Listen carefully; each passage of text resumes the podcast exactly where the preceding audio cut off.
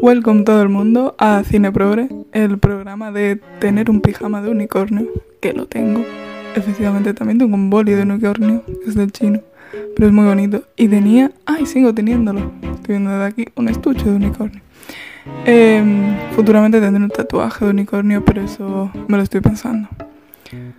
Hoy vengo, efectivamente, eh, todo el mundo lo estaba esperando, todo el mundo estaba diciendo, pero, pero esto cuándo se va a hacer, ¿no? Yo, yo es que no entiendo cómo esto todavía eh, no ha sido el primer programa, eh, está pasando, porque este tema todavía no sale.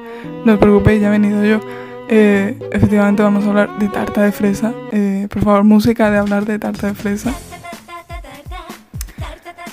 Y parece que mm, en principio pensaba que iba a quedar un programa corto. No lo creo, ¿eh? Estoy teniendo dudas. Porque tarta de fresa parece que no. Pero da de sí. Empezamos porque, eh, bueno, sabéis que desde el punto de vista de la inclusividad, ¿de acuerdo? Empezamos porque la protagonista es una mujer, niña, eh, que no se sabe muy bien. Tarta de fresa es un poco curioso porque ¿Qué edad tiene Tarde de Fresa? Es como siempre se dice que es una niña, pero vive sola. Quiero decir, eh, ¿cuántos años tiene? Es como los juegos de mesa de 9 a 99 años, que de ahí puede, mm, quiero decir, podría tener eh, cualquier edad aproximadamente. Bueno, dejemos niña, mujer. Es una chica. Y, y la mayoría de protagonistas que están con ella son chicas. Eh, vivo un poco en el comunismo de, de tener pues, pues de fresa pues su- sus fresitas, eh, la otra las naranjas, la otra los pasteles y se van a ir rondando la comida y tal. Son autosuficientes, muy bien, muy bien todo la verdad. Eh, como digo, por el feminismo perfecto, todas chicas tal.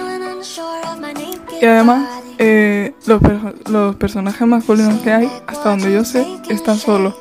Eh, Tony, Tony Mermelada, que es como que no tiene ninguna función. Porque está, vamos a repasar los personajes antes de nada. Tarda de fresa, por supuesto. Eh, después sale su hermana con potita, que me encanta.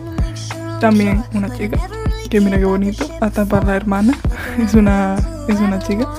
Eh, está Flor y Naranja, eh, está Ani Vainilla, está Galletita, cada una con sus galletas, la naranja, los pastelitos, no sé qué. Y después está Tony Mermelada. ¿Qué dices? ¿Mermelada?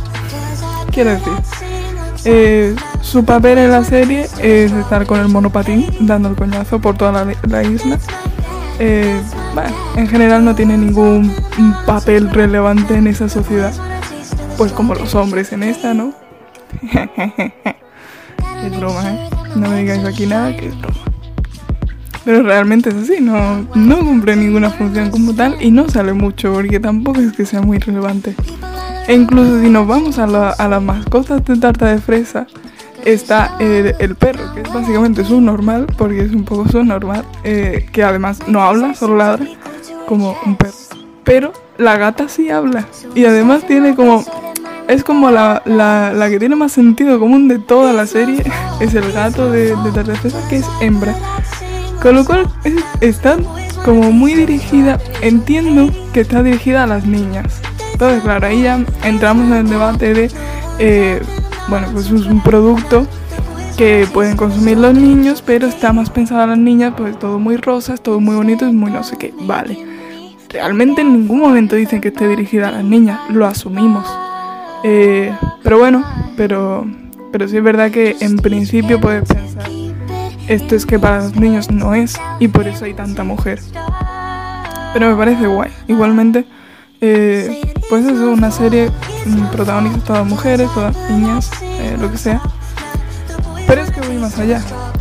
Porque en temas raciales, eh, Flor y Naranja es una chica negra y Galletita tiene pinta, no se deja claro por completo pero tiene pinta de ser mm, latina, mm, de algún este tipo, por el color de la piel y tal.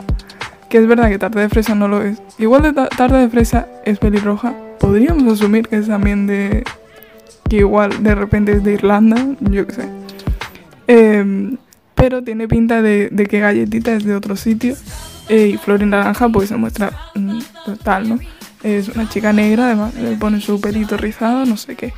Y están todo como muy. Para hacer una serie que al principio en principio es muy absurda, es, es muy infantil porque no es como lo que hablamos de, por ejemplo, una casa de locos, que eh, esa pues igual está dirigida para un público, mm, me invento, de 8 años, de 10, de incluso de 12. Incluso yo alguna vez lo veo, bueno, pero yo no cuento como público, yo estoy como, como tarde de presa entre 90 y 99, yo puedo ver cualquier cosa. Em, pero que esta serie, por ejemplo, Sin Chan, como digo, como, como hablamos, pues igualmente igual está más dirigida a, un público pues infantil, pero ya pues, pues en, cursos elevados de primaria, por así decirlo. Pero Tarta de Fresa en principio, yo creo que lo veía yo con dos o tres años. O sea, es como... Es una serie muy absurda porque es para un, un, nicho bebé, básicamente. Eh, yo no diría ni niños. Es más de, pues eso, de, estar en preescolar, verlo en esa época.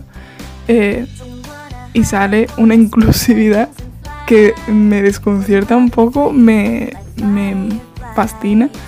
Eh, me parece maravilloso, por supuesto, pero me, desconcierta un poco porque es como, ¿en qué momento habéis decidido? Eh, no sé, me parece, me parece curioso.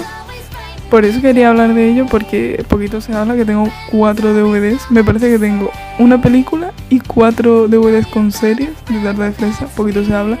Eh, tenía las muñequitas esas que olían, que ya llegó un momento que no olían.